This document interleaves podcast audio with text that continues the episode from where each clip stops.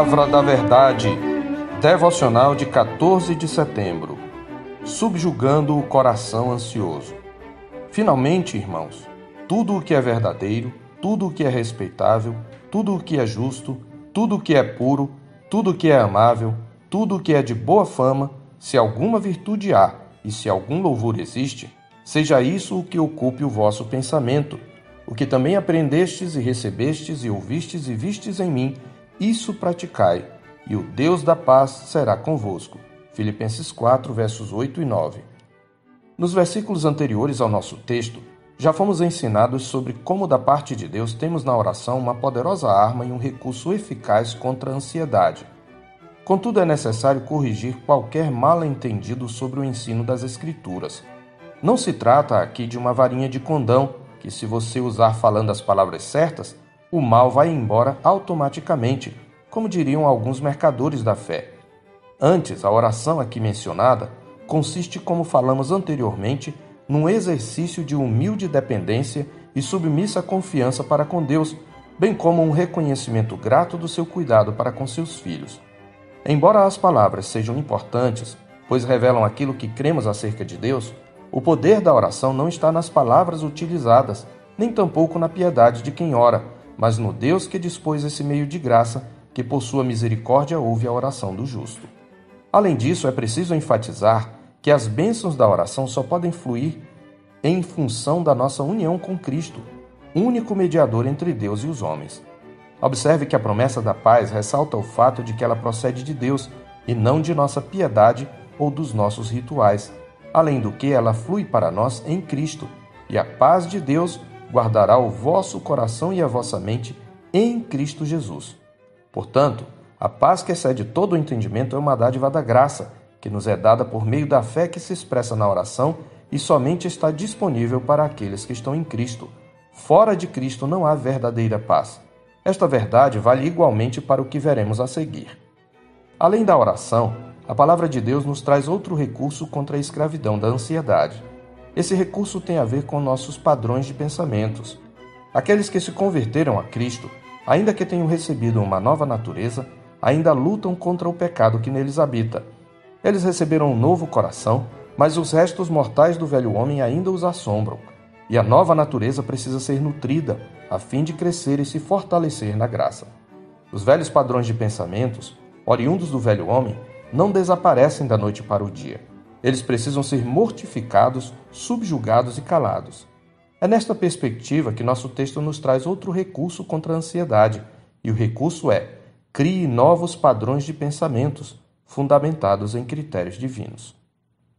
Ou seja, só permita que permaneça em sua mente aquilo que for verdadeiro, nobre, justo, puro, agradável, de boa fama, virtuoso e louvável a expressão seja isto o que ocupe o vosso pensamento traduz a ideia de considerar ou levar em conta. Este conselho é o extremo oposto do que nos aconselha o mundo. Siga o seu próprio coração, mas sendo o coração enganoso mais do que todas as coisas e desesperadamente corrupto, como está escrito em Jeremias 17:9, como confiar nele? Antes, somos aqui exortados a examinarmos, à luz dos critérios de Deus estabelecidos na Escritura, todo o pensamento ou disposição do nosso interior, fazendo calar na alma toda voz que não atenda a esses critérios. De modo que toda vez que um medo ou apreensão brotar repentinamente do nosso coração, precisamos perguntar: este medo corresponde aos fatos? Estes sentimentos são nobres? Tal desconfiança é justa? E assim por diante. Isto também significa que, além de falar com Deus acerca de nossas angústias, precisamos aprender a falar com nosso eu pregando as verdades de Deus ao nosso próprio coração. Esta é uma prática libertadora que muitas vezes negligenciamos, pois tendemos mais a deixar que o nosso eu fale conosco do que a falarmos com o nosso eu. Nos Salmos, que são o inário do povo de Deus, e o seu livro de orações, vemos diversas ocasiões em que os salmistas intercalam suas orações com essas exortações à própria alma. No Salmo 131, verso 2, por exemplo, o salmista, orando a Deus, testemunha que, a fim de não permitir que a soberba dominasse o seu coração, fizera calar e sossegar a sua alma. Já no Salmo 42, versos 5 e 11, e no Salmo 43, verso 5, como no refrão, o salmista interrompe sua queixa ao Senhor para lembrar ao próprio coração quem era o seu Deus, pregando a sua alma. Por que estás abatida, ó minha alma? Por que te perturbas dentro de mim? Espera em Deus, pois ainda o louvarei, a Ele meu auxílio e Deus meu. Em seu livro Depressão Espiritual, comentando esse texto, Martin Lloyd Jones nos ajuda a compreender esse processo de autoconfrontação. Ali ele está tratando de depressão, mas suas observações se aplicam também à ansiedade, visto que igualmente se trata de um conflito na alma, além do que ambas em geral estão associadas. O que se segue é um resumo do seu pensamento, parafraseado em alguns pontos, a fim de aplicar seu ensino à ansiedade. Ele diz: O maior problema em toda essa questão de ansiedade, num sentido, é que permitimos que o nosso eu fale conosco, em vez de nós falarmos com o nosso eu. Isso é a essência da sabedoria nesta questão.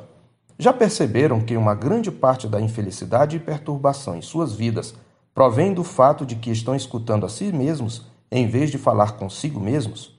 Por exemplo, considerem os pensamentos que lhes vêm à mente quando acordam de manhã. Vocês não os originaram, mas esses pensamentos começam a falar com vocês, trazendo de volta os problemas de ontem, etc. Alguém está falando. Quem está lhes falando? O seu eu está falando com vocês. Ora, o que o salmista fez foi o seguinte: em vez de permitir que esse eu falasse com ele, ele começou a falar consigo mesmo. Por que estás abatida, ó minha alma? Ele pergunta. Sua alma estava deprimida, esmagando-o.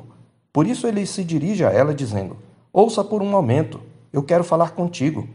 Vocês entendem o que eu estou falando? Se não, é porque ainda não tiveram muita experiência com estas coisas.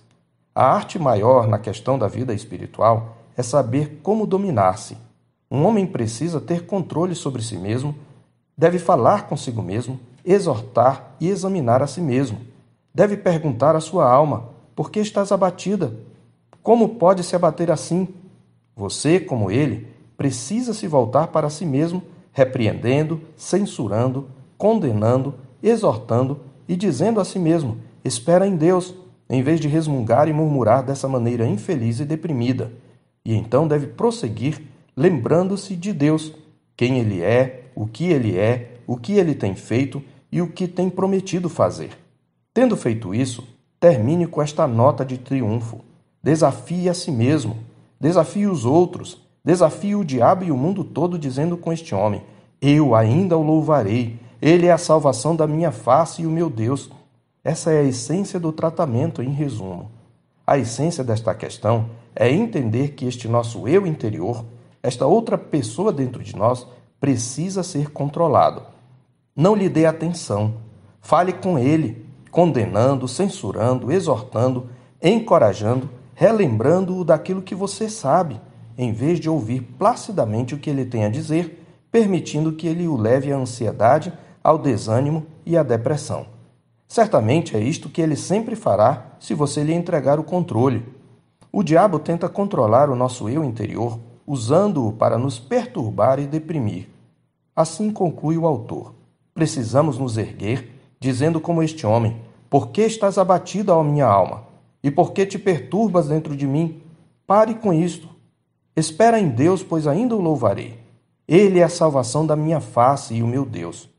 E tal como no caso da oração, para aqueles que pela fé seguem o conselho divino, novamente aqui no final do verso 9 há uma promessa que está em paralelo com o derramar da paz no verso 7.